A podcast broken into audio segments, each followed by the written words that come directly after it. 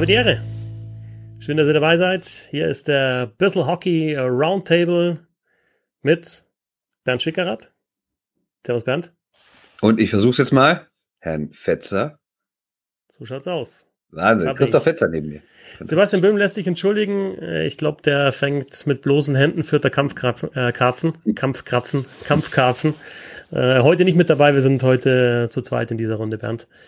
Mm, und ja, sprechen natürlich wieder über Eishockey. Es gibt jede Woche ein paar Neuigkeiten, ein Corona-Update auch, was Eishockey anbelangt. Und dann haben wir uns heute mal nicht den DL-Debütjahrgang vorgenommen, sondern was anderes, nämlich einen möglichen Olympiakader für 2022.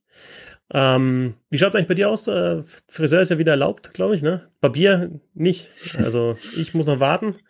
Du, du dürftest wieder, aber hast es anscheinend noch nicht genutzt, so ich das sehe. Äh, nee, wir können da Ich meine, dass hier bei uns in NRW ab Montag die Friseure offen haben. Und das ist auch der Grund, also sie hatten jetzt wochenlang nicht offen, das ist der Grund, warum ich diese Kappe trage und ich möchte sie nicht abziehen, weil dann gibt es wahrscheinlich irgendwelche Typen, die machen Screenshots und äh, halten mir die mein Leben lang vor. Es hat sich seit letzter Woche auch ein bisschen was getan, was, was Eishockey anbelangt. Ne? Ähm, also es gibt einen Plan der CHL, wie man vielleicht wieder spielen könnte. In der NHL, ja, ein bisschen weniger hat sich da getan, haben wir letzte Woche schon besprochen. Es gibt immer noch diesen Plan, an, ja, an, an, an wenigen Standorten zu spielen, sich da halt eben die Divisions zusammenzutun. Mhm. Und in Deutschland wurde eine Taskforce mhm. Hals über Kopf äh, gegründet äh, zwischen DEB und DL. Nee, also ernsthaft, also es gibt jetzt offiziell auch diese Taskforce. Äh, gestern oder vorgestern hat der DEB getwittert. Und ihr, auch von den Shorter News und auch ich, äh, wir haben uns gefragt, warum nicht früher? Warum ja, hat man nicht gleich in der ersten Woche, eigentlich nachdem die DL-Saison abgesagt worden ist, diese Taskforce gegründet? Ich glaube, du hast es auch getwittert über die Shorter News, ne? Und äh, du hast ja auch eine Antwort zumindest aus der DL2 dann bekommen von René Dorsch. Genau, also die grundsätzliche Idee ist ja, wie gesagt, eine Taskforce zu bilden. DEB und Ligen sollen ein gemeinsames Konzept erarbeiten zur Wiederaufnahme des Trainings- und Spielbetriebs. Und da habe ich mir gedacht, ja, das finde ich nicht schlecht, denn irgendwann muss es ja wieder losgehen und dann weiß man ja noch nicht, ob von heute auf morgen wieder alles so ist wie vor Corona. Deshalb müsste man sich wahrscheinlich irgendwelche besonderen naja, Maßnahmen überlegen, sei es vom Hygienestandpunkt her, sei es was auch immer her, dass man guckt, dass man das irgendwie hinkriegt.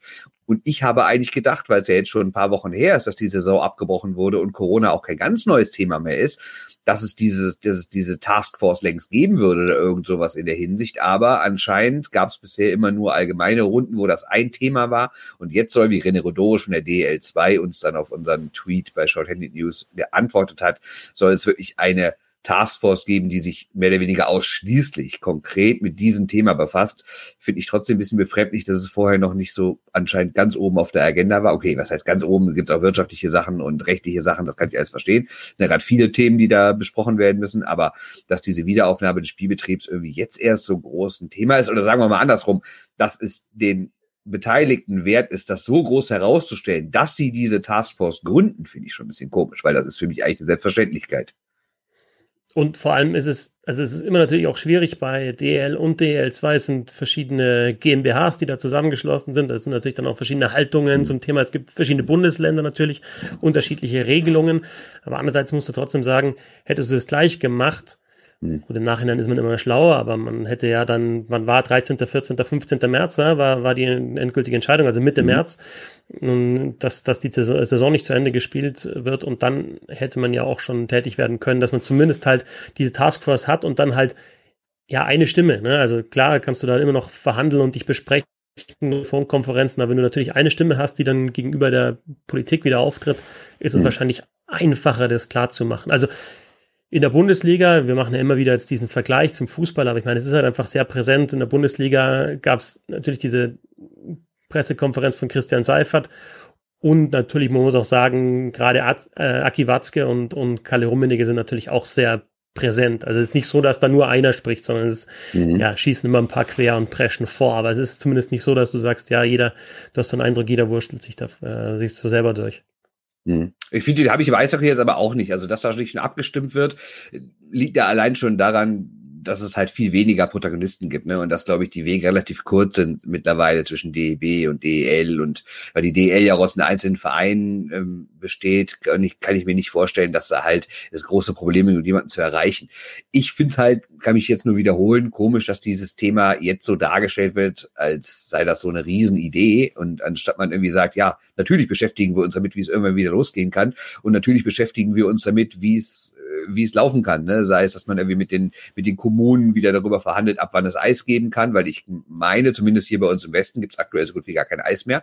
Also ich kann es auf jeden Fall für Düsseldorf sagen, dass die Eishallen komplett ähm, ihr Eis abgetaut haben und dann müsste man das ja erstmal wieder hochfahren mit Blick auf die nächste Saison. Und es weiß ja noch keiner, wann die Saison startet. Deswegen ist halt die Frage, wird das Eis überhaupt so gemacht wie sonst, also schon im Hochsommer?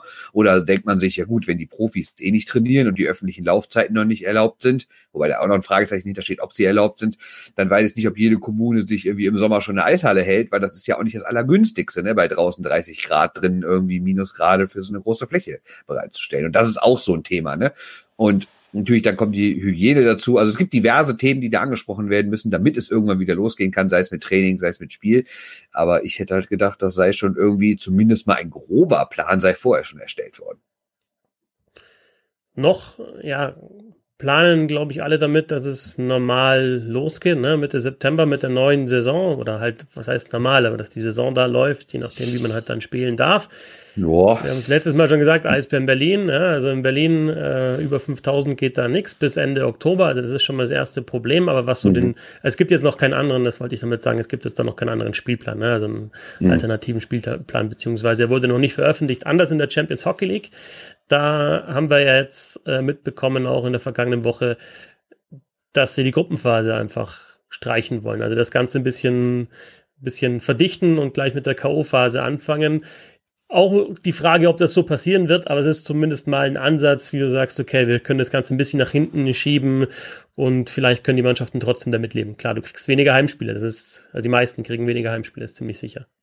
Ja, klar. Ich meine, die, die, die Idee klingt ja auch logisch, ne? Weil wenn, wenn, wenn du die komplette äh, Gruppenphase verschiebst, dann hast du halt deutlich weniger Aufwand. Normalerweise brauchen, also es gibt ja immer pro Gruppe vier Teams und zwei bleiben übrig, zwei scheiden aus. Das heißt, du brauchst normalerweise, um die grundsätzliche Teilnehmerzahl zu halbieren, brauchst du erstmal zwölf Spiele pro Gruppe. Jetzt sind es vier, weil du machst dann einfach nur K.O.-System, die beiden gegeneinander, die beiden gegeneinander, Hin- und Rückspiel.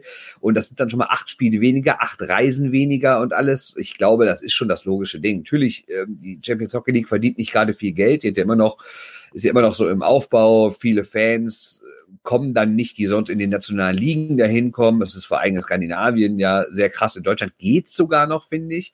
Aber also in Skandinavien scheint die Liga irgendwie nicht so wirklich viele Fans zu interessieren, obwohl die Vereine am Ende irgendwie immer weiter oben stehen und dann im Finale Titel gewinnen.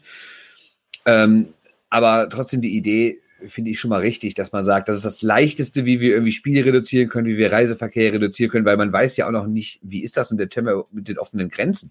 Aktuell haben ja mehrere Länder irgendwie ihre Grenzen geschlossen. Klar gibt's dann immer so Sachen für Businessreisen, die dürfen doch. Und dann ist das, natürlich ist das auch ein Beruf, wenn Eishockeyspieler da durch die Gegend reisen, aber hat irgendwie die EU da Bock drauf oder, oder die Schweiz, die ja nicht in der EU ist, aber dann irgendwie ne, mit Grenzen sich ja auch äh, auskennt haben die da Bock drauf, dass da irgendwie jetzt wieder wöchentlich oder mehrmals wöchentlich Dutzende Eishockey-Teams oder aus anderen Sportarten Teams durch die Gegend fliegen und dann sich quasi dann den Kontakt finden zu, zu, zu so Mannschaften aus anderen Ländern? Bin ich mir ehrlich gesagt nicht ganz sicher. Deswegen finde ich das eigentlich eine ziemlich logische Sache von der CL, dass man sagt, wir stampfen jetzt erstmal nicht alles ein, aber wir machen das, was wir tun können. Das ist die Spiele reduzieren und das ist das Ding da hinten schieben. Und das haben sie durch die Auflösung der Gruppenphase getan. Finde ich eine richtige Entscheidung.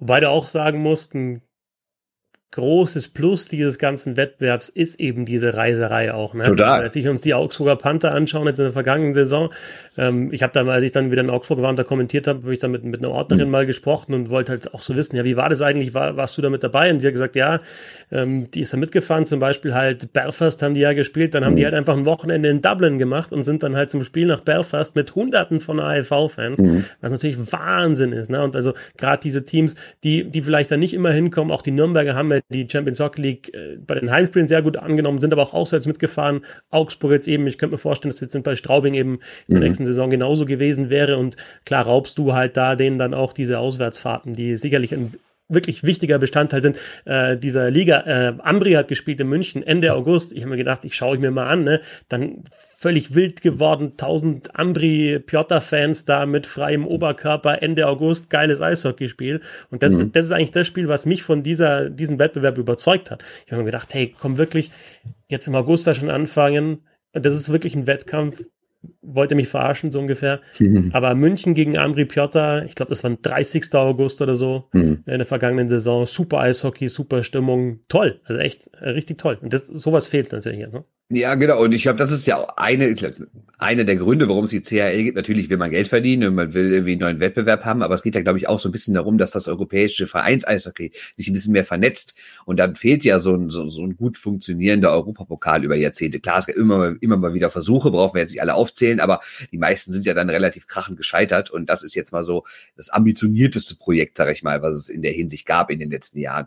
Und genau wie du sagst, ne, diese Reisen sind, sind groß. Ich kann mich damit erinnern, wir, wir waren mit der DEG, dann auch in Turku in Finnland, wir sind nach Linz gereist, waren dann in Österreich und also es war wirklich schon eine spannende Sache, dass man wie, wie man so verschiedene Sachen erlebt. Die Nürnberger hast du erwähnt, sind ja auch mit diversen Leuten irgendwie im Sonderflieger irgendwo hin oder wen es da auch immer gibt. Ne? Also das ist schon wirklich schön, dass man das dann so als Eishockey-Reporter oder Zuschauer oder Fan, wie man immer es ist, äh, dann auch mal erleben kann, wie es in anderen Sportarten so ist, dass man halt diesen europäischen Austausch hat ne? und durch die Gegend reisen kann, andere Eishockey oder generell Sportkulturen kennenlernen und auch einfach als Fan einfach Spaß haben kann, ne? einfach sich ein schönes Wochenende irgendwo in der, in der fremden Stadt macht, in der man noch nicht war. Und das fällt natürlich dann zwar nicht komplett weg, weil es gibt ja noch Spiele, aber so ein K.O.-Spiel hat natürlich auch immer eine andere Atmosphäre als vielleicht so ein Gruppenspiel, wo man bei den ersten zwei Spielen vielleicht auch mal sagt, ja komm, wir fahren da erstmal hin ne, und machen erstmal ein bisschen Spaß, egal wie es ausgeht. Das ist natürlich beim K.O.-Spiel völlig anders. Ne?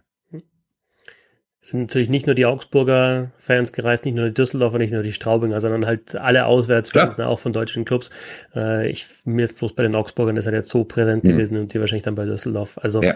äh, wirklich ein jetzt in den letzten Jahren, in letzter Zeit ein toller Wettbewerb. Äh, ja, und um, um, um, umso bitterer ist es für Straubing, ne? wenn du überlegst, ja, dass klar. denen ja schon die Playoffs genommen wurden, in Anführungszeichen, nach ihrer starken Hauptrunde. Und jetzt haben sie noch, eventuell, wenn sie ein bisschen Pech haben, ziehen sie einen Top-Gegner, der vielleicht noch weit weg ist und keine Zuschauer mitbringt. Du verlierst dann zweimal. Dann hast du irgendwie von dieser ganzen CRL genau ein Heimspiel, ein Auswärtsspiel gehabt. Und so hattest du dich eigentlich drauf gefreut, dass du irgendwie ein paar Mal durch Europa fahren, fliegen kannst. Ja, diese ganze Nummer ist schon, äh, also klar, jetzt nicht falsch verstehen, es gibt weitaus größere Opfer als Fans und Spieler der Straubing Tigers, aber jetzt mal rein auf den Sport bezogen, äh, ist Straubing schon echt ein Team, was leiden muss. Ne? Wenn da mal nicht die Short in den News ihre Finger drin haben. Weiß man nicht, weiß man nie. Wir haben letzte Woche auch darüber gesprochen, ja, dass so ein bisschen die Vermutung oder dass der Eindruck entsteht, dass Sportler ja, da keine Probleme bekommen, wenn sie erkranken oder mhm. überhaupt nicht erkranken, weil sie ja eh solche Maschinen sind. Jetzt, gerade in den letzten Tagen, zwar keine aktuellen Sportler, aber ja, zu ihrer guten Zeit ja eben doch Maschinen, zwei Spieler, die, mhm. die eben in der NHL gespielt haben, die dies erwischt hat. Also Börje Salming hat ein längeres Video oder eine Minute Video ähm, veröffentlicht auf Twitter. Also er hat gesagt, er, er hat es erwischt und hat wirklich ganz klar gesagt, das ist kein Spaß. Und jetzt ähm, in den letzten Stunden habe ich auch gesehen, Georges Larac, der ja in der, mhm. in der NHL ein, ein Forster war, also wirklich ein, über 1,90 groß, über 100 Kilo, 120 Kilo schwer. Mm, und er hat geschrieben, er hat Asthma und deswegen könnte es für ihn auch gefährlich werden. Also mhm. wir sehen da tatsächlich auch aktuelle Beispiele über den Fußballer, den französischen, der, der im Kummer liegt, hatten wir letzte Woche auch schon kurz gesprochen. Es ist einfach gefährlich oder kann für jeden gefährlich sein. Wir wissen es einfach nicht. Ich glaube, das müssen wir auch jede Woche wieder sagen. Ähm, so einfach kommt man da nicht durch teilweise. Nee, genau. Und das ist auch, glaube ich, ähm, also da, das ist so ein Teil der Debatte, der fehlt mir auch ein bisschen, wenn so immer um Wiederaufnahme gesprochen wird. Sei es jetzt in der Fußball-Bundesliga, sei es irgendwie im internationalen Fußball, sei es in der NHL. Also es gibt ja diverse Ligen, die immer noch sagen, wir versuchen, dass es weitergeht. Und da werden da Hygienekonzepte vorgestellt. Und meistens schwingt da so im Hintergrund mit, ja, wir gucken schon, dass wir das wenn das Virus irgendwie drin ist, dass wir das dann nicht irgendwie nach Hause tragen und irgendwie an die Eltern weitergeben oder an Risikopatienten oder der eine oder andere Spieler hat ja vielleicht auch eine Frau zu Hause, die schwanger ist. Das wäre dann, glaube ich, auch nicht so gut, diese Krankheit zu bekommen. Und ehrlich gesagt, wir wissen es natürlich gar nicht und was man so hört, wir können ja immer nur das nachplappern, was irgendwelche Wissenschaftler sagen. Aber ähm, gibt es halt viele eher harmlose Verläufe, so wie ich das jetzt interpretiert habe, zumindest irgendwie je jünger man ist Und je älter man ist, desto gefährlicher ist es. Das heißt aber Umkehrschluss natürlich nicht, dass es völlig ungefährlich ist, wenn man jung ist, wie man an den Beispielen sieht, die Fetzi gerade aufgezählt hat. Das heißt, das kommt mir in dieser ganzen Debatte immer ein bisschen zu kurz, dass es irgendwie so getan wird, wie du gerade gesagt hast, so ja, die Gladiatoren, die großen Stars sind so durchtrainiert und so fit und haben so eine gute medizinische Betreuung und so ein gutes hygienisches Konzept ausgearbeitet. Denen selbst passiert ja nichts.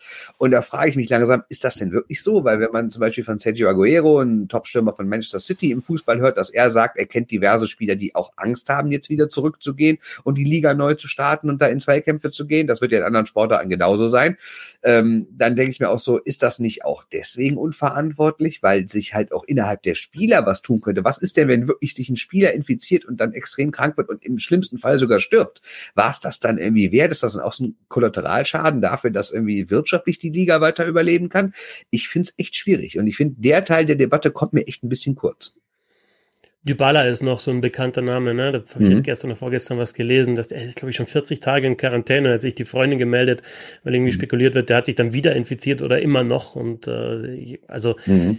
es ist einfach, ja, es ist halt einfach noch nicht so erforscht, dass du sagen kannst, so und so verläuft es bei Jungen, so verläuft es bei Alten, sondern ja, es verläuft halt anscheinend so die Studien bis jetzt oder die, die Fälle unterschiedlich äh, von mhm. Person zu Person. In der NHL, das wollte ich noch kurz sagen, ähm, hatten wir vor ein paar Wochen ja gesprochen über diese Visiere. Ne? Und ich dachte im ersten Moment, weil, weil Bauer ja diese Visiere hergestellt hat, auch für medizinisches Personal. Und als ich den Post auf Twitter gesehen habe, habe ich zuerst gedacht, okay, die, die überlegen jetzt, wie sie eben Visiere für Spieler herstellen können, die mhm. schützen. Und das ist tatsächlich jetzt anscheinend der nächste Schritt. Auch da bis jetzt jetzt auch noch nicht so eingelesen, aber Darren Drager hat das gestern äh, veröffentlicht, der, der Hockey Insider, dass eben Bauer jetzt eben das versucht weiterzuentwickeln zu Visieren, die ja beim Spiel dann schützen können. Mhm. Weil das ist ja alles so, Football habe ich jetzt gesehen aus der österreichischen Football-Liga, dass sie da gemeint haben, ja, da ist doch das, da ist doch das, das Eye Shield, ähm, das schützt doch auch. Und dann habe ich, aber ich, Football kenne ich jetzt nicht so gut aus, aber das Eye Shield ist ja natürlich vor den Augen, ne? Und äh, äh das Virus kommt halt, wenn dann aus dem Mund raus. Also irgendwie so, ich habe so den Eindruck, ja, jeder versucht irgendwie, aber komplett durchdacht, ein komplett durchdachtes Konzept gibt's einfach nicht und kann es, glaube ich, auch nicht geben. Nee, ich meine, die NHL hat ja jetzt auch gesagt, sie freut sich irgendwie auf Phase 2, so hatte ich das herausgelesen. Es soll jetzt bald wieder Training in Kleingruppen gehen, aber es ist noch nicht ganz klar, wann und wie genau. Die machen ja auch oft nach, was die NBA macht, die Basketballliga, die jetzt ja auch so langsam wieder ins Training einsteigen will. Ähm, dann hat aber jetzt Trumps Gesundheitsminister Fauci gesagt, er glaubt erstmal nicht daran, dass der Sport äh, wieder in dieser Saison oder in diesem Jahr noch irgendwie starten kann. Naja, man weiß. Ich sagen, er ist großer Baseball-Fan, ne? Fauci, ja. das hat er auch mal gesagt. Also das, das würde ihm persönlich dann als Baseball-Fan auch mhm. wehtun. Genau, weil die Baseball-Saison würde ja auch schon wieder laufen, ne? Die hat, hat ja gar nicht erst angefangen. Ähm, ja, ich weiß es nicht. Also ich habe ja letzte Woche, glaube ich, auch schon mal gesagt, dass ich gar nicht mehr davon ausgehe, dass, dass die Saison irgendwie noch weitergespielt wird, aber naja, man versucht es immer weiter. Ich hoffe halt wirklich nur, um noch das Thema von eben aufzugreifen, dass halt wirklich auch nicht nur irgendwie daran gedacht wird, dass dieses Virus ja weitergetragen werden könnte und dass das unsere Leute sind, sondern dass man wirklich auch sagt, hey, die Spieler, die da auf dem Platz, auf dem Eis, wie man es mal nennen will, stehen, die muss man irgendwie auch schützen. Ne? Und die sind natürlich manchmal haben auch dieses dieses Selbstbild von sich, weil die meistens so Anfang, Mitte 20 sind, sind topfit, haben bisher irgendwie, gerade was Körperlichkeit angeht, eher positive Erfahrungen in seinem Leben, in ihrem Leben gemacht und fühlen sich vielleicht auch ein Stück weit unverwundbar. Und das ist natürlich nur eine, nur eine vermeintliche Unverwundbarkeit. Und vielleicht muss man da auch manche Leute auch vor sich selber schützen. Aber natürlich, wenn die Leute, die darüber entscheiden, selber vor allem monetäre Interessen haben, dann werden die nicht anfangen, die Leute darüber zu schützen, da, davor zu schützen. Also feststeht auch, es gibt halt kein, keine einheitliche Linie auch im Sport. Ne? Also Frankreich hat jetzt abgebrochen, Fußballliga, äh, ja. PSG ist Meister. Jetzt haben sich Basketball-Bundesliga hat sich wieder zu Wort gemeldet, hat da überlegt, wie man weiterspielen könnte, fertig spielen könnte. Die Frauen-Bundesliga. Aber auch nicht alle, wie gesagt. Ne? Nein, also in genau, der Basketball-Bundesliga ja. gibt es ja quasi einen Split. Ich habe zehn sind dafür, acht dagegen, so hatte ich verstanden. Und zehn wollen jetzt alleine den Meister ausspielen. Also das ist ja auch dritte Liga Fußball von 20 Mannschaften, 10 dafür, 8 dagegen, zwei Enthaltungen. Also das sind auch mhm. keine klaren Mehrheiten. Ne? Und eben, ja, die Frauen-Bundesliga ist, glaube ich, auch mal gesagt, hey, uns gibt's auch noch. Mhm. Äh, wenn ihr über die Männer-Bundesliga so viel diskutiert und äh, würde auch gern weiterspielen. Aber ja, sind halt eben nur Absichten. Natürlich zu Recht, wenn man es vergleicht dann wiederum. Ja. Mhm. Wir haben im zweiten Teil dieser wöchentlichen Runde jetzt in den vergangenen Wochen immer über den DEL-Debütjahrgang gesprochen, über verschiedene Jahrgänge, haben uns angeschaut, wer ist zum Beispiel ja, 2010, 2011 in die Liga gekommen. Wir werden es auch weiterhin tun, unterbrechen diese Serie aber mal, weil ich in den vergangenen Tagen ähm, ja auf www.bisselhockey.de mir mal Gedanken darüber gemacht habe, wie könnte denn der Kader der deutschen Nationalmannschaft für die Olympischen Spiele 2022 aussehen. Äh, in Nordamerika, zum Beispiel die Athletic oder was ich, Hockey News, The Hockey Writers machen jetzt alle Kader, äh, haben da, glaube ich, auch mal einen deutschen äh, Kader zusammengestellt und ich habe mir gedacht, ne, äh, da bin ich jetzt nicht so einverstanden damit. Ich ja, schaue selber, was ich auch. machen könnte. Ähm, ja, und dann Nachlesen könnt ihr das Ganze auf www.bisselhockey.de. Das ist ganz ein bisschen umfangreicher. Ich habe jetzt die jeweiligen Positionen hier äh, bei YouTube als Grafik. Äh, für die, die den Podcast hören, natürlich äh, lesen wir das auch vor. Und wir sprechen ein bisschen drüber, Bernd, was du davon hältst von, von diesem Kader. Fangen wir mit den Torhütern an. Äh, meine drei Torhüter für Olympia 2022 sind Philipp Grubauer, Matthias Niederberger und Hendrik Hane. Der NHLer Grubauer denke, er wird auch bis 2022 die klare Nummer 1 sein. Der beste DL-Goalie Matthias Niederberger. Und dann habe ich gesagt, ich will halt dann als dritten Torwart noch einen dabei haben, so einen Perspektivspieler. Also klar könntest du jetzt auch sagen, Grubauer, Niederberger und Treutle oder aus der DL noch ein Brückmann oder ein Strahlmeier. Ich habe alle Kandidaten da aufgelistet und es sind wirklich viele. Also auf der Torwartposition gibt es jetzt kein so großes Problem, glaube ich, in Deutschland. Und es gibt eben wirklich einen guten NHL-Goalie. Und es gäbe auch noch einen zweiten NHL-Goalie momentan mit Thomas Greis. Ich habe mich aber für Grubauer, Niederberger und Hane entschieden. Bei Greis sage ich ganz klar, der hat sich ins Ausmanövriert, auch wenn er sich entschuldigt hat damals für seine, für seine Likes, die. Hat er das? Äh, ja, hat sich entschuldigt. Ich habe da ein bisschen mhm. nachgelesen und also das ist halt so eine, ja, eine Entschuldigung, die halt dann von Greis plus DEB, wie das zustande gekommen ist, weiß ich nicht, aber äh, hat sich entschuldigt dafür. Also er hatte unter anderem ein äh, einen Post geliked, wo Hillary Clinton mit Adolf Hitler verglichen worden ist. Und es gab damals einen großen Aufruhr. Äh, also Kreis hat sich für mich ins Ausmanövriert dadurch. Ähm, ist dann auch schon 35, 36 2022, also so könnte man das auch verargumentieren. Ähm, ja, was sagst du zu diesen dreien, die ich nominiert habe? Gruber, Niederberger, Hane. Also erstmal bin ich total bei dir, dass ich ähm, Greis nicht mehr nominieren würde, wenn ich der Deutsche Eishockeybund wäre. Ähm, sportlich sicherlich, spielt auch aktuell wieder eine gute Saison, letztes Jahr sogar super, aber ähm, ist für mich halt kein Mensch, der den Deutschen Eishockeybund repräsentieren sollte mit seinen Einstellungen. Deswegen bin ich absolut bei dir, nicht mehr einladen. Ähm, ja, sonst rein vom Herzen her wäre das natürlich genau meine Rangliste. Ne? Du hast einen aus Washington quasi, also nicht mehr Washington, aber lange in Washington und zwei gebürtige Düsseldorfer. Was, was, was will ich mehr? Aber ähm, darum geht's ja jetzt nicht. Deshalb sage ich, Grubauer ganz klar ist der beste deutsche Torhüter, wird auch dann noch der beste sein. Niederberger aktuell der beste Deutsche in der DEL und selbst wenn er nicht mehr der Allerbeste sein sollte, wird er auf jeden Fall unter den Top-Leuten dabei sein. Deswegen würde ich ihn auf, auf jeden Fall auch mitnehmen. Er hat auch die internationale Erfahrung mittlerweile. Zwar jetzt nicht riesig viel, aber hat zumindest gezeigt, dass er auch bei Weltmeisterschaften gegen, gegen namhafte Leute gute Spiele machen kann. Mit Hane bin ich aber nicht einverstanden. Und das nicht falsch verstehen. Ich mag den äh, echt gerne, weil ich kenne ihn ja hier aus Düsseldorf und ist ein netter Kerl und ich halte ihn auch für ein Talent. Aber ich weiß nicht, ob er wirklich so dieses Riesentalent ist. Ob es nicht einfach nur ist, ob es nicht einfach nur so selten ist, dass jemand in dem Alter schon DEL spielt. Also aktuell ist er 19, in der nächsten Saison wird er 20 sein. Das ist natürlich äh, für deutsche Eishockey-Verhältnisse relativ ungewöhnlich, dass so jung schon Torwart in der höchsten Liga spielt. Und deshalb, und weil es diese Saison auch mehr Aufsehen um die U20-WM gab, wo er im Tor der deutschen Mannschaft stand, ist er natürlich relativ präsent jetzt bei den Leuten. Alle denken, das ist das riesen, riesen, riesen Talent. Und ja, ich finde ihn wirklich gut. Ich äh, denke auch, dass er seine große, was heißt eine große, aber eine vernünftige DEL-Karriere machen wird. Aber mehr, sage ich mal, mein Lieblingswort abwarten. Ne? Weil man weiß nie, wie sich das so entwickelt. Torhüter bewerten ist auch schwer. Er hat auch bisher nicht viele Spiele gemacht. Deshalb würde ich da dann eher nochmal auf, in Anführungszeichen, Nummer sicher gehen und lieber Niklas Treutle mitnehmen, weil der auch international schon was gezeigt hat. Und ähm, ich finde, ein Olympiaturnier ist auch keins, wo es darum geht, Leute anzulernen. Das kann man bei anderen Sachen machen, bei der jährlichen WM. Olympia, finde ich, da geht es nur um die aktuelle Leistungsstärke und nicht darum, wer in ein paar Jahren mal besser ist.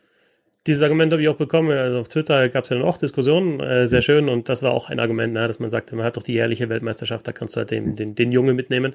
Äh, ich verstehe die Argumente auch. Ich werde auch bei Verteidigung und äh, Sturm dann die Argumente verstehen, aber ich habe jetzt auch in den vergangenen Tagen gemerkt, das ist gar nicht so einfach. Und da musst du echt ein paar Entscheidungen treffen und kannst dann teilweise eine Münze werfen. Und du könntest zum Beispiel jetzt auch sagen, vielleicht ist Hane nächste Saison gar nicht die Nummer eins in Düsseldorf, ne? sondern es ist Pankowski, kriegt vielleicht mehr Spiele. Ne? Vielleicht hat der, äh, hat der das bessere Leistungsvermögen. Und äh, Anschitschka ist jetzt auch wieder in die DL gewechselt, Tobias mhm. Anschitschka, wieder zurück zu Eisbären Berlin. Vielleicht entwickelt er sich in den nächsten Jahren auch gut. Also vielleicht ist nicht mal Hane der Beste dieser drei Jungen, aber er hat eben bei der U20-Weltmeisterschaft, mhm. er war beim Aufstieg mit dabei und er hat, er war beim Klassenerhalt äh, mit dabei. Deswegen war er jetzt eben mein, mein junger Spieler. Und nochmal, das ist halt so imaginärer Kader, ne? Natürlich, also mich, mich würde sogar sehr wundern, wenn Hendrik Hane nächste die Nummer eins in Düsseldorf ist, ne? Weil ich glaube, das wird entweder eine 50-50-Lösung oder eher noch 60-40 für Pankowski sein. Ich kann mir nicht vorstellen, dass äh, jemand, der diese Saison irgendwie acht Spiele gemacht hat und das auch noch seine ersten acht Profispiele waren, dass er nächste Saison direkt irgendwie 30-40 macht. Ne? Aber da brauchen wir jetzt nicht drüber reden. Ich wollte es nur kurz sagen. Also, unterm Strich, es gibt gute Torhüter gute deutsche Torhüter mhm. sogar in der NHL. Es gibt sehr gute Torhüter in der DEL und es gibt Nachwuchs auf der Position. Gibt es wahrscheinlich die, ja, äh, Sturm haben wir auch noch. Äh, gibt es die, mhm. gibt es auch wenig, wenig Probleme auf jeden Fall. Die Verteidigung, Bernd, ist. Wo wir über Probleme reden. sehr interessant. Das Ding ist, es gibt momentan natürlich Moritz Seider, der hoch gedraftet worden ist an Nummer 6 von den Detroit Red Wings und der sicherlich dieser ja, dieser Allround-Verteidiger auch in der NHL werden kann. In der AHL hat er es schon gezeigt, also physisch stark, groß, große Reichweite, gutes Skating, äh, technisch gut. Ähm, aber es gibt halt dann danach keinen deutschen NHL-Verteidiger, der, der eben auch spielstark ist. Es gibt Corbinian Holzer, an den sich die Geister scheiden, der aber auf jeden Fall ein sehr solider Defensivverteidiger ist. Aber auf der Position, denke ich, hat äh, das deutsche, Nach äh, deutsche Eishockey am, am ehesten so ein ein kleines Problem oder ein Nachwuchsproblem. Das sind die acht, die ich jetzt mal nominiert hatte. Konrad Abelshauser und Moritz Seider. Jonas Müller und Corbinian Holzer, Marcel Brandt und Dominik Bittner, Fabio Wagner und Simon Sezemski und sobald ich die dann niedergeschrieben hatte, hatte ich auch schon wieder ein Problem damit, weil ich mir gedacht habe, jetzt zum Beispiel auf nur ein paar genannt mal, auf der rechten Seite, ich habe jetzt jeweils vier linke und vier rechte genommen auf der rechten mhm. Seite, gäbe es noch einen Dennis Roll natürlich, ähm, gäbe es noch einen Marco Novak zum Beispiel, gäbe es ähm, ganz jungen äh, Gawanke, der vielleicht äh, mhm. äh, ja dann ähnlich weit ist wie Moritz Seider in ein paar Jahren oder zumindest halt dann schon an die NHL klopft oder AHL spielt. Es gibt auf der linken Seite noch einen Bernhard Ebner zum Beispiel. Es gäbe noch äh, Yannick Seidenberg, Moritz Müller und Daryl Boyle, die alle bei der Olympiamedaille 2018 mit dabei waren, aber dann 35 aufwärts sind bei 2022. Es gibt Oliver Mebus. Es gibt so viele Verteidiger, die dann ungefähr auf einem Niveau sind, dass es halt mhm. unglaublich schwer ist, Neben, ich würde tatsächlich mal sagen, Seider nehmen wir da raus. Abelshauser ja. würde ich auch rausnehmen, einfach durch seine Leistungen in der DL, wo er einfach raussticht und zwar in allen Situationen. Mhm. Und vielleicht kann man Corbinian Holzer noch als Extrafall mit dazu nehmen, weil er eben halt der jetzige NHL-Verteidiger ist, der einzige Deutsche. Und dann wird es halt brutal schwierig dahinter. Bin ich absolut bei dir. Ich finde, klar, Seider steht über allem, auch so was so sein grundsätzliches Talent angeht. Abelshauser galt ja mal auch als, zwar nicht so ein Riesentalent, ist jetzt nicht gerade erste Runde und Top 6 gedraftet worden, aber galt mal als, als großes deutsches Talent, war ja auch drüben in Nordamerika und ist dann, also zurückkam, war auch klar, wenn er zurückkommt, dann geht er zum absoluten Top-Team und dann war es halt München. Äh, spielt seitdem auch wirklich stark in der DEL, wenn ich ihn sehe. Ich gucke ihm gern zu. Ich höre ihm nicht gern zu, weil ich ihn nicht verstehe, aber ich gucke ihm gern zu. Aber ähm, nein, also ich meine, ich, ich verstehe ihn wirklich nicht. Also das, das mag für euch da unten in Bayern ja immer, also ihr findet das immer so witzig, wenn wir das sagen, aber ich verstehe den wirklich nicht. Das ist für mich eine andere Sprache, die der spricht. Ich höre ihm zu und denke mir, ich weiß wirklich nicht, über welches Thema dieser Mensch gerade spricht. Aber gut, äh, wird wahrscheinlich Eishockey sein. Ähm, aber was anderes, dann Jonas Müller war ja auch so einer, ne? Also einer, also Abelshauser und Müller galten ja meiner Meinung nach immer so als die Talente. Da hat es noch Sinan Aktak, der war ja auch mal Verteidiger des Jahres und kam dann so hoch.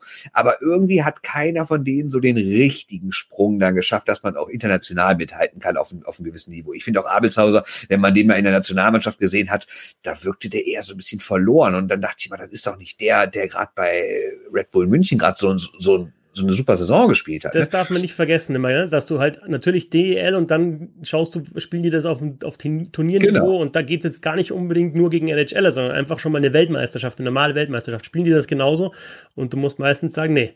Also bei Moritz Seider hast du schon bei der vergangenen Weltmeisterschaft ja. äh, gedacht, okay, der macht da nochmal einen Sprung, ne? aber bei sonst, bei den meisten anderen ist es so, okay, die spielen ihr Spiel nicht so, wie wir das aus der DL kennen. Genau. Und wir haben jetzt schon so viel aufgezählt. Also du hast wirklich diesen, klar, du hast Seider oben, du hast Holzer als aktuell NHL-Mann, der auch noch so weit ist das ja alles gar nicht mehr hin mit den, mit den Olympischen Spielen. Wenn alles glatt läuft, wieder bis dahin reden wir nur noch über zwei Jahre. Da wird Holzer auch noch spielen.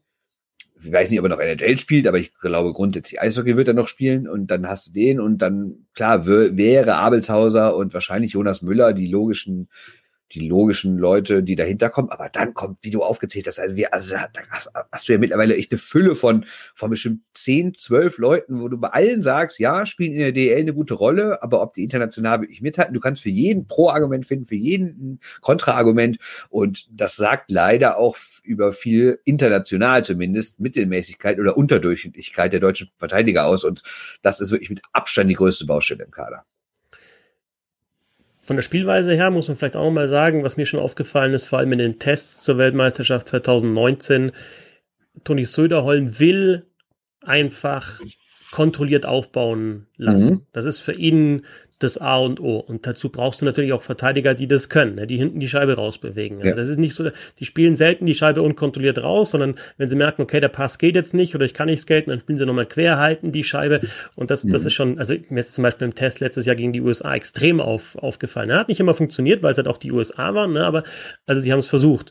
Und du brauchst wahrscheinlich dann einfach auch diese Spielertypen, die das können. Und dann ist halt die große Frage, wer kann das auf dem Niveau? Marcel Brandt zum Beispiel, ähm, habe ich auch drin im Kader, der kann es auf jeden Fall auf DEL-Niveau. Kann mhm. er es dann auf WM-Niveau? Kann er es gegen NHLer?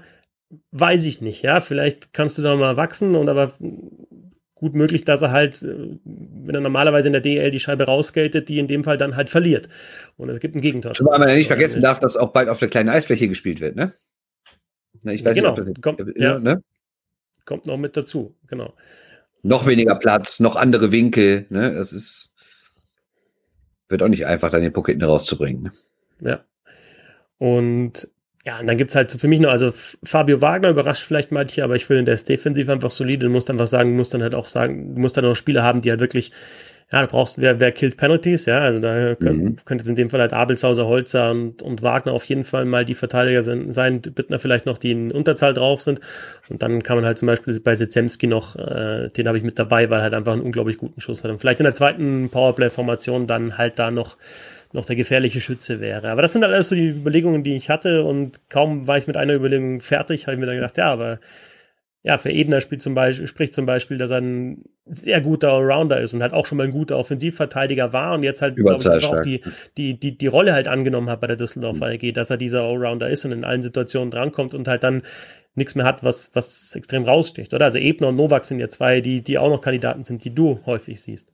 Hm. Genau, also in der DEL sind die teilweise wirklich dominant. Ob es dann aber, dann ist genau das gleiche Thema wie bei anderen. Reicht das wirklich, um den nächsten Schritt zu gehen, gegen eine wirklich andere, gegen eine andere Qualität auf der gegnerischen Seite? Abwarten, ne? Man weiß nicht. Am spaßigsten ist es, was das Niveau anbelangt, auf jeden Fall bei den Stürmern, denn da sieht's wirklich gut aus für die nächsten Jahre. Aber mhm. das Schwierige daran ist dann wieder zu sagen, okay, wer bleibt dann daheim? Ne? Also weil du könntest da wirklich, du hattest vor ein paar Wochen, hattest du ja auch schon mal so ein Gedankenexperiment gemacht. Ja. Da hattest du, äh, Sebastian und mir mal, mal so ein, so ein Line-Up geschickt, beziehungsweise du hast dann zwei Line-Ups eigentlich geschickt. Also du kannst da wahrscheinlich acht Sturm rein, könntest du machen aus äh, entweder NHLern, zukünftigen NHLern oder guten DELern. Äh, ich habe mich jetzt für folgende 14 Stürmer entschieden und habe dann auch jeweils schon Reihen gebildet. Was ganz witzig war, aber ich habe da auch so ein bisschen rumgeschoben und mir dann irgendwie gedacht, ja, wäre es nicht anders, vielleicht doch besser. Aber so wird es jetzt mal ausschauen. Die erste Reihe ist Center Leon Dreiseitel mit Tim Stützel, der jetzt bei mir wie in der DL zuletzt äh, Flügel spielt. Vielleicht spielt er in der NHL äh, Center, weil er spielt jetzt Flügel neben Dreiseitel und Eisenschmied ist da der dritte Stürmer. Die zweite Reihe wird gecentert von Dominik Kahun mit Tobias Rieder und Brooks Masek. Eine sehr schnelle Reihe und technisch gute Reihe. Die dritte Reihe ist eher die Arbeiterreihe, die aber auch scoren kann mit Center Patrick Hager, Yassin Elis und Matthias Plachter auf den Flügeln. Vierte Reihe Center Marcel Nöbels, Tom Kühnhackel und David Wolf auf den Flügeln heißt, da gibt's ein bisschen mehr Beef und das sind auch Spieler, die vielleicht halt dann auch mal wenn es in der DL zwar anders ist, aber auf, auf, auf äh, ja, Turnierniveau dann eben ja, defensive Rollen einnehmen können und dann 13 und 14 sind bei mir Lukas Reichel und Dominik Bock, aber es gibt halt dann gleich mal fünf bis zehn, die ja, die nicht mit dabei sind und die es vielleicht dann jetzt schon verdient hätten oder halt dann 2022 so weit sind. Also zum Beispiel JJ Pertaka ist jetzt da gar nicht mit dabei oder ein Leon Bergmann oder ein Manuel Widerer oder ein äh, Nico Sturm und so weiter und so fort. Also Leute, die halt schon an die Tür der NHL klopfen oder gedraftet werden und halt großes Talent haben oder aus der DEL Spieler wie Stefan Leubel zum Beispiel oder Daniel Pieter, auch wenn der dann schon in die Jahre gekommen sein wird, aber halt wirklich sehr, sehr gute DEL Spieler und so weiter und so fort. Ja, genau. Also ich habe mir nämlich als ich jetzt die Tage, als du mit der Idee um die Ecke kamst, lass das mal ähm, in der Sendung machen, da habe ich mir dann nochmal die ganzen Spieler rausgeschrieben und da habe ich gesehen, der DEB könnte bei Olympia 22 zum ersten Mal komplett vier Sturmreihen nur mit NHL-Stürmern machen. Also klar, wir haben die, die jetzt schon gesetzt sind mit Reiser, Ilkahun, Rieder, Kühnhacke, Bergmann, Sturm. Also die sechs, die diese Saison schon gespielt haben. Dann hast du äh, die beiden, die so auf dem Sprung sind. Einer hat jetzt schon unterschrieben in Vancouver, der andere könnte eventuell noch einen neuen Vertrag in San Jose kriegen, nämlich Michaelis und Widerer. Dann hast du natürlich die, den schon gedrafteten Bock und du hast die drei, die dieses Jahr gedraftet werden, stützte Petaka Reiche. Das wären wirklich zwölf NHL-Spieler dann, die es zusammen schaffen könnten. Und dann kommen noch aus der DEL dazu Eisenschmied, Elis, Hager, Plachter, Nöbels, Wolf, Föderl. Dann weiß man nicht, was ist eigentlich mit Brooks Masek? Der hat irgendwie seit der, seit Olympia gar nicht mehr für Deutschland gespielt. Auch nicht mehr in Deutschland, nämlich als erst in Nordamerika versucht, dort nicht ganz geschafft, obwohl er eine ganz gute Saison in Chicago hatte in der AHL. Ist dann in die KHL gegangen nach Russland und hat dort auch ordentlich getroffen Deswegen ist natürlich die Frage, weil er nie wirklich außerhalb vom Eishockey in Deutschland gelebt hat, definiert er sich eigentlich noch als Deutscher oder war das einfach so, komm, ich habe damals da gespielt, ich hätte da vorfahren, habe dann Olympia gespielt, deswegen habe da meinen Erfolg gehabt mit Silber und dann habe ich jetzt auch abgeschlossen mit dem Kapitel. Irgendwie kann das keiner richtig beantworten. Ist Brooks Masek grundsätzlich noch ein deutscher Nationalspieler, der aber vielleicht nur für Olympia bereitsteht? Weiß ich ehrlich gesagt nicht. Wenn das so ist, sollte man ihn nehmen, weil er ein super Spieler ist, meiner Meinung Hat nach. Hat jetzt auch AHL und KL jeweils um die 25 Tore geschossen in den vergangenen genau. beiden Jahren. Also genau. Torschützenkönig in Deutschland mit München 26 Tore und dann das aber halt wiederholt in AHL und, und KL. Zwar nicht in der NHL, aber halt in den Ligen, die dann dahinter kommen, ein absoluter Torjäger. Genau, also das heißt, es ist auch noch so ein Mann, den man auf gar keinen Fall vergessen sollte, wenn man über, über, über Leute spricht, die nicht in der DL sind. Aber auch in der DL hat man bestimmt sechs, sieben ordentliche deutsche Stürmer. Das heißt, da gibt es echt den Abstand das kleinste Problem. Da ist eher, glaube ich, das Problem, dass man sagt, man muss irgendwelchen Leuten, die es eventuell verdient hätten, absagen. Und dann, weil theoretisch, wie ich gerade schon mal sagte, kommst du komplett nur mit NHL-Spielern aus. Ne? Und dann hast du hier allein deine dritte Reihe hier mit Elis, Hager und Plachter. Ne? Also das ist jetzt ja auch keine ganz so schlechte Reihe. Natürlich, wenn du überlegst, wenn die NHL-Spieler dabei wären, wären sie das ja nicht nur für Deutschland, sondern auch für alle anderen. Und wenn du dann guckst, dass da auf der anderen Seite irgendwie McDavid, Crosby, McKinn, Bergeron und sowas rumlaufen, dann weiß ich auch nicht, ob Elis Hager und Plachter unbedingt auf Augenhöhe mit denen spielen können. Aber trotzdem ist das ja eine talentierte Reihe. Ne? Also es gibt schon diverse Möglichkeiten. Und wenn man überlegt, das ist eigentlich eine bittere Entwicklung fürs deutsche Eishockey, dass du bestimmt 20 Spieler im Sturm hast, die mitspielen könnten aber in der Abwehr irgendwie nur drei, vier, fünf. Ne? Das ist schon ein bisschen, ja. das ist die Verteilung gerade nicht so gut. Und dann gilt es ja auch nicht eben, was du schon, was du ja auch schon gesagt hast, jetzt, äh, was ich jetzt dann so ein paar Twitter-Nachrichten jetzt auch nochmal aufgreifen. Es gilt ja nicht nur die 14 besten Stürmer zu nominieren, sondern du brauchst halt einfach auch gewisse Rollen. Ja, und genau, du genau. kannst natürlich jetzt sagen, okay, da wäre da in 2022 wären jetzt Stützle, Reichel, äh, Bock, äh, Michaelis, Widerer, das sind alles super Zocker und äh, schon entweder schon in der NHL oder auf dem mhm. Sprung dahin. Aber wenn du ihnen sagst, sorry, ihr killt jetzt mal Penalties und ihr spielt jetzt mal ein Turnier und ihr habt aber die Erfahrung noch nicht vielleicht, ja, kann sein, dass sie damit überfordert sind oder dass du halt sie in gewisse Rollen nicht bringen kannst. Also zum Beispiel jetzt ja. auf, auf Twitter Rückmeldung. Wohlgemut kam da jetzt noch aus Ingolstadt. Mhm. Äh, Hager und Wolf schon 33 und 32 eher an die Jüngeren denken von Julien, also Fischbuch, Michaelis. Logisch sind die über 30, aber haben halt dann auch die Erfahrung schon ein paar Turniere gespielt zu haben und Olympia Silber gewonnen zu haben mit Hager und Wolf. Äh, Nadine schreibt, kein Fischbuch, kein Pföderl. Wolf hätte, äh, hätte da eher rausgenommen. Äh, Hockeyfan IN schickt mir ein Line-Up da, das ist so das, was du gesagt hast, der hat Dreiseitel, Kahun, Maysek, Reichel, Stützle, Petaka, Rieder, Michaelis, Bock, Kühnackel, Sturm, Bergmann. Das ist halt dann das NHL bzw. AHL-Lineup. Und es gibt natürlich da überall Argumente dafür. Ich sag bloß, vergesst mir nicht, dass da ein paar Spieler sind, die sind um die 30, spielen jahrelang DEL und haben halt schon ein paar Turniere auch Erfahrung und es sind halt dann nicht Anfang 20. Und ja, genau. Das wird, ja also da, die die Gefahr habe ich immer auch selber bei mir, wenn wenn ich so überlege, ja, man man natürlich kommt man zuerst die NHL-Spieler in den Kopf, weil man natürlich denkt, die spielen in der in der in der, in der besten Liga der Welt, also müssen die auch die besten sein, aber natürlich äh, so ein Patrick Hager wird so einer Mannschaft sicherlich nicht weniger helfen als jetzt ein Nico Sturm, ne? Nur, nur nur weil Nico Sturm jetzt aktuell in Minnesota spielt, zwar auch nicht jedes Spiel, sondern auch häufig dann in der, in der zweiten Mannschaft in der AHL unterwegs ist, heißt das ja nicht, dass der irgendwie automatisch besser sei als jeder Spieler, der in der DL rumläuft. Ne? Da unterschätzt man die DL auch manchmal ein bisschen oder zumindest ihre einzelnen Spieler. Und gerade auf der Center-Position gibt's finde ich, gar nicht so viel Spielraum. Dreiseitel ist auf der Eins, dann ist halt die Frage, spielt Kahun mit ihm in einer Reihe, ja, vielleicht sogar Stütze noch zusätzlich. Sind Stützle und Kahun dann wirklich, zählst du die als Center? Kahun noch ähne, ähne, eher als Stützle, weil Kahun das halt mhm. halt schon gespielt hat, in der NHL jetzt aber nicht. Und bei Hager und Nöbels gibt's für mich überhaupt keine Diskussion. Also die, die werden da, wenn sie nicht komplett abfallen von der Leistung, werden die 2022 dabei sein, weil die halt einfach, du brauchst auch Leute, die dir ein wichtiges Buddy im eigenen Drittel gewinnen, die Unterzahl mhm. spielen. Und das können die. Und die halt auch einfach dann wissen, ich bin jetzt über 30, äh, auch schon was erreicht haben, ne, mit, mit deutschen Meisterschaften, gut im Fall von Nöbels jetzt nicht, aber von Hager, ähm, mit der Silbermedaille und dann auch sagen, okay, ich stelle mich jetzt mhm. in den Dienst der Mannschaft. Ein Gottsch 2018. Ja, das ist so, klar, der hat es noch auf höherem Niveau gespielt, aber der hat genau gewusst, okay, ich, ich bin jetzt hier nicht für Scoring zuständig, sondern ich mhm. muss in den wichtigen Situationen das Bully gewinnen im eigenen Drittel ja. und halt Penalties killen und macht es halt dann auch. Und das ist halt die Frage, ob das zum Beispiel ein Bergmann dann machen wird 2022. Deswegen komme ich zu diesem Kader. Genau, und, und die Grundfrage ist ja auch, wenn du zum Beispiel Dominikaro in die zweite Reihe setzt, was ist das Ziel? Sagt man eher, wir wollen wenn die Gegner wirklich so überragend sind, wo du, ich meine, der Kader, äh, der Spielplan steht ja mehr oder weniger fest. Du spielst gegen Nordamerika, äh, Nordamerika, gegen die Vereinigten ja, Staaten. zweimal gegen Nordamerika, genau. Und, genau, und gegen Kanada. Kanada. Also, es sind jetzt nicht die allerschlechtesten Gegner, die, die, die dich wirklich über vier Reihen beschäftigen. Das heißt, was machst du? Sagst du, wir versuchen unsere Top-Leute auch irgendwie aufzuteilen, damit jede Reihe ein bisschen mithalten kann? Oder sagst du, nee, wir setzen dann ein volle Kanne auf diese eine Superreihe mit dann Stützle, Kahun, Dreiseite, um zu sagen, das ist die Reihe, die uns die Tore schießen müssen, weil sonst schaffen wir es nicht, wenn wir unsere offensiv, technisch, läuferisch stärksten so aufteilen. Das ist natürlich auch eine grundsätzliche Philosophiefrage an den Trainern. Und das entscheidende Spiel wird ja sowieso dann das vierte sein. Gegen China. Nee, das, das vierte.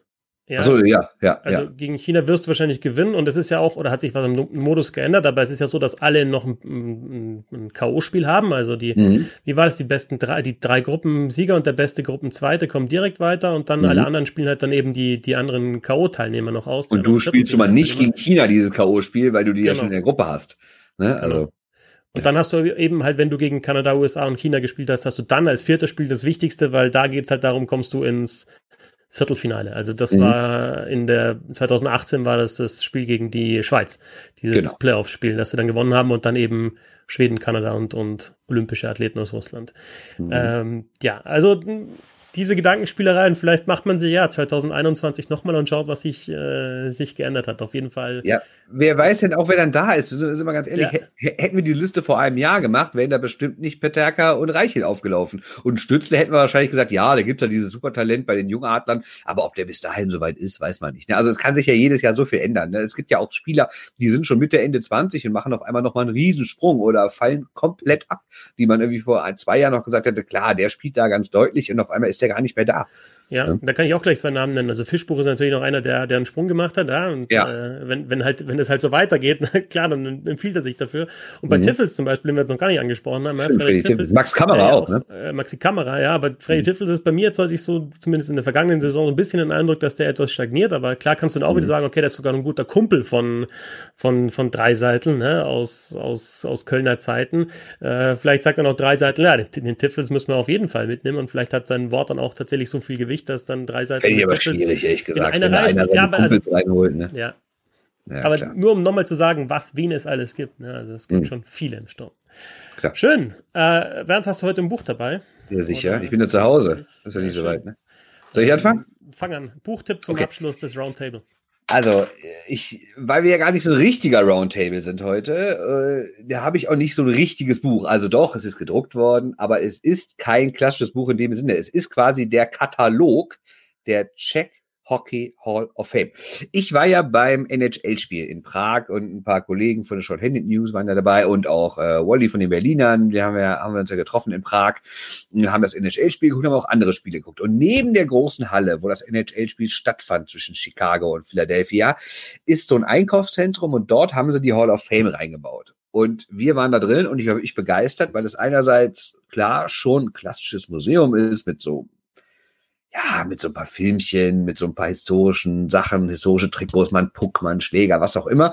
Und die typischen Schaukästen. Andererseits gibt es aber relativ viel, um mitzumachen kann da sehr viel, sehr viel ausprobieren und es gibt auch eine ganze Sektion für NHL und deswegen halte ich dieses Buch hoch. Es gibt auch einen schönen äh, Giftshop, deswegen halte ich hier dieses Buch hoch, weil es ist gleichzeitig für euch eine Werbung. Wenn ihr mal in Prag seid, besucht diese Hall of Fame. Das ist jetzt eigentlich der klassische Katalog, also ist jetzt ist jetzt keine durchgängige Geschichte, sondern da sagst du hier so Dominik Hajek mal irgendwas davon drin, so zum Beispiel, ne, so, so Sachen oder also es sind dann oder so äh, solche alten, solche alten Sachen. Also es ist eigentlich sind Fotos aus dem Museum und halt kleine Porträts über die größten Spieler Tschechiens, aber es ist für mich auch so ein bisschen ein Symbol für diese Hall of Fame. Dieses Buch lohnt sich, es kann man schnell mal weglesen, immer einzelne Kapitel, aber äh, man sollte auf jeden Fall, wenn man mal irgendwie in Prag ist, auf jeden Fall diese Hall of Fame besuchen, weil die ist wirklich gut gemacht und da würde ich mir auch nochmal wünschen, dass das deutsche Eishockey sich auch irgendwann mal überlegt, vielleicht eine Art von Museum mal zu machen, das nicht bei einer Privatperson in einem Hinterzimmer, in einem Keller ist, sondern vielleicht ein offizielles deutsches Eishockey-Museum macht.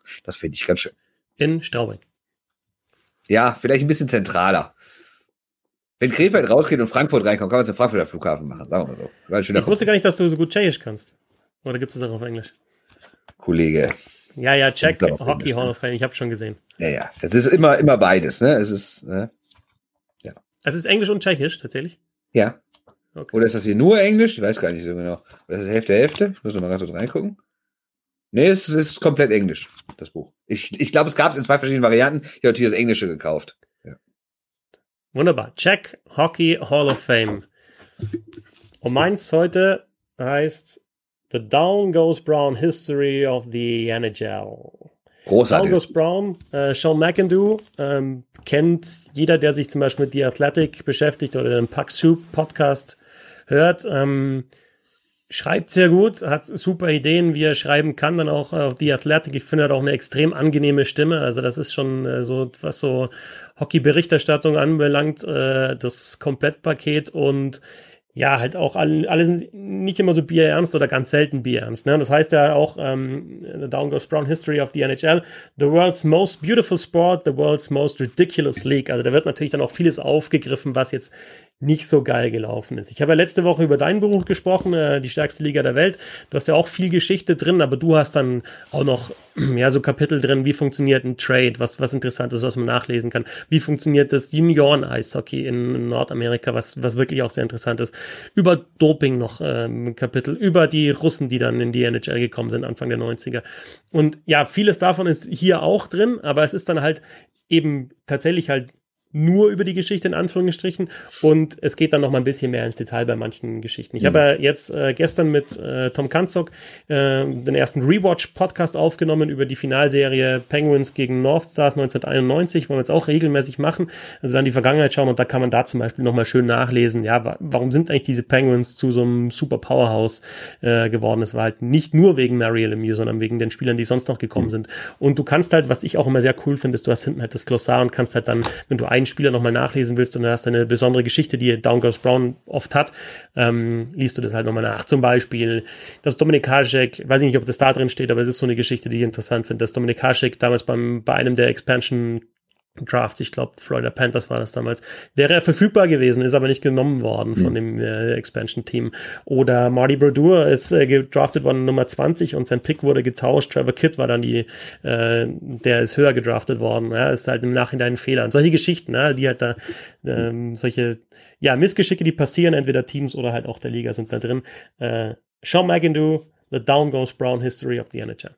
Ja, das Schöne an dem Buch und generell an der Arbeit von Down Goes Brown ist ja, er ist jetzt nicht so der Tagesaktuelle, der schreibt jetzt keine Spielberichte oder berichtet irgendwie exklusiv über Trades, sondern er hat immer so, er geht immer so einen Schritt zurück und hat immer so das Gesamte im Blick. Der ist ja eigentlich schon fast Sporthistoriker. Zwar alles immer so ein bisschen augenzwinkernd und immer so ein bisschen verkürzt auch, aber ähm, er versucht immer so Gesamtzusammenhänge darzustellen und hat dann irgendwie, und dann erzählt irgendjemand was und dann fällt ihm da die Anekdote von 1962 ein und sowas. Also er hat ein unglaubliches Wissen über die Liga, ein unglaubliches Wissen über die Geschichte und vor allen Dingen kennt ihr diese ganzen Anekdoten und kuriosen Geschichten. Und dieses Buch, was du gerade äh, vorgestellt hast, ich kann es absolut unterstützen, eins meiner absoluten Lieblingsbücher über die NHL, ist halt auch nicht immer so bierernst. Ne? Es, es richtet sich natürlich auch an ein Publikum, was schon ein bisschen Vorwissen hat.